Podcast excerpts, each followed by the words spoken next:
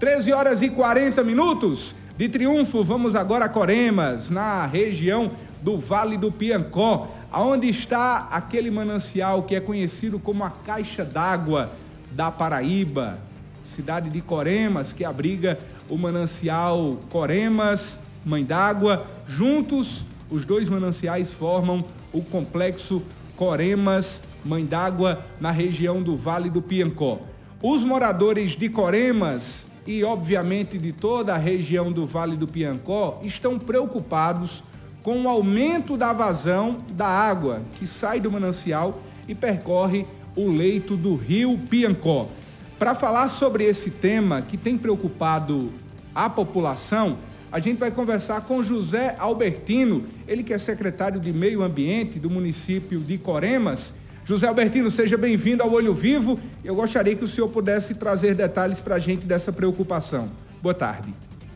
Boa tarde a todos os ouvintes da, do programa Olho Vivo.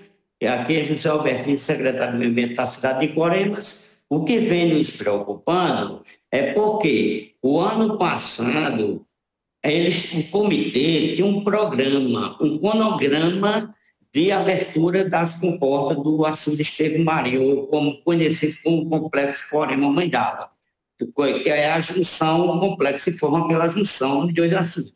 O que acontece hoje?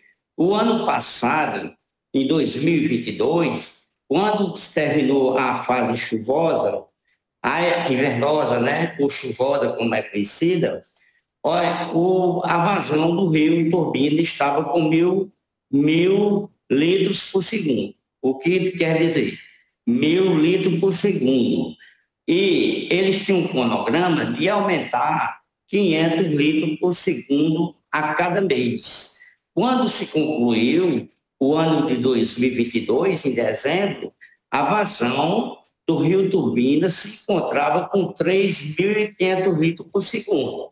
Agora, em 2023, está completamente diferente. A vazão do rio, quando terminou a fase chuvosa, se encontrava com mil litros por segundo e passou para dois mil litros. E agora, no início do mês de agosto, eles abriram para 4 mil litros por segundo. Isso não pode acontecer.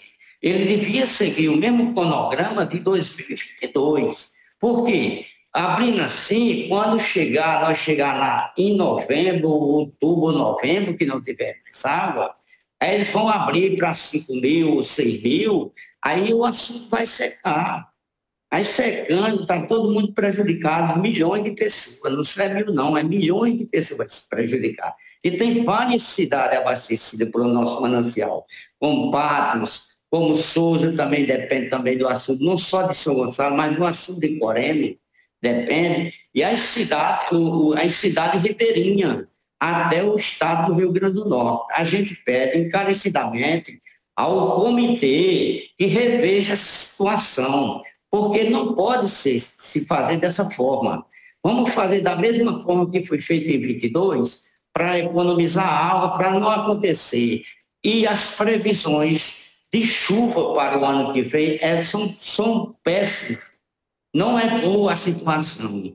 Aí se secar o açude, a situação complica cada vez mais. José Albertino, as pessoas que estão nos acompanhando agora podem estar fazendo a seguinte pergunta. Mas nos últimos anos, nós tivemos uma quadra invernosa dentro do parâmetro e em algumas regiões até mesmo acima da média. Essa preocupação, ela é pertinente o senhor tem a informação, por exemplo, de qual é hoje o volume do manancial de Coremas? Qual é a real situação atual do manancial? A real, o complexo Corema hoje se encontra com a faixa de 52,5%, certo? Com 52,5%. O ano passado ele tomou mais água do que esse ano, entendeu? Ele ficou com, o ano passado com 58,15%, certo? E esse ano ele só tomou 57, pouco, pouca coisa para chegar ao ano passado. E eles fizeram um cronograma e os açudes não chegaram a se separar, ficou muito pouco, só ficou 20 centímetros lá no, no sangradouro, que é onde eles se conjugam, os dois açudes. Não chegaram a se apartar, que nem diz o ditado. Não se apartou, porque deu uma chuvada e o açude conseguiu.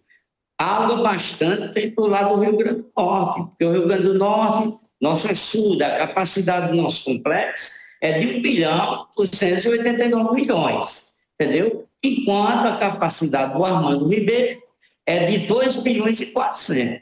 E esse ano ele atingiu 70% de sua capacidade. Ele chegou a 1 bilhão e 600 e poucos milhões de metros cúbicos, enquanto Coremas chegou só a 700 e pouco complexo. Isso é formando um complexo, 736 milhões, entendeu? Aí é isso aí. Aí eu tenho medo porque acontecer, porque para o ano não, a previsão não é muito boa de chuva. Inclusive, de acordo com dados atualizados nesse momento pela Agência Executiva de Gestão das Águas, a ESA, o manancial Mãe d'Água, que integra também esse complexo, o manancial Mãe d'Água, ele está com 52,7% da sua capacidade. Enquanto o manancial Coremas, que é maior do que o próprio manancial Mãe d'Água, ele aparece com 52,3% da sua capacidade. O complexo Coremas Mãe d'Água, ele comporta justamente a união desses dois mananciais, o manancial Mãe d'Água com, com o manancial de Coremas. Essa água ela abastece vários municípios do sertão paraibano e segue até mesmo pelo leito do rio até o estado do Rio Grande do Norte.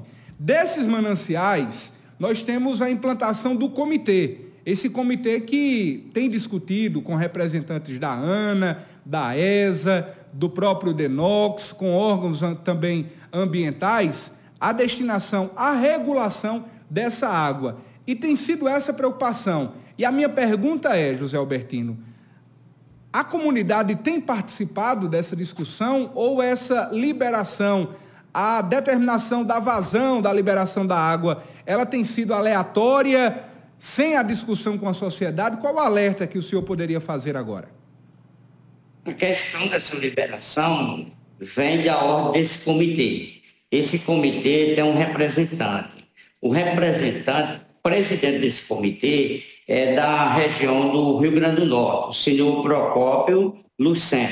É o representante, é o presidente do comitê.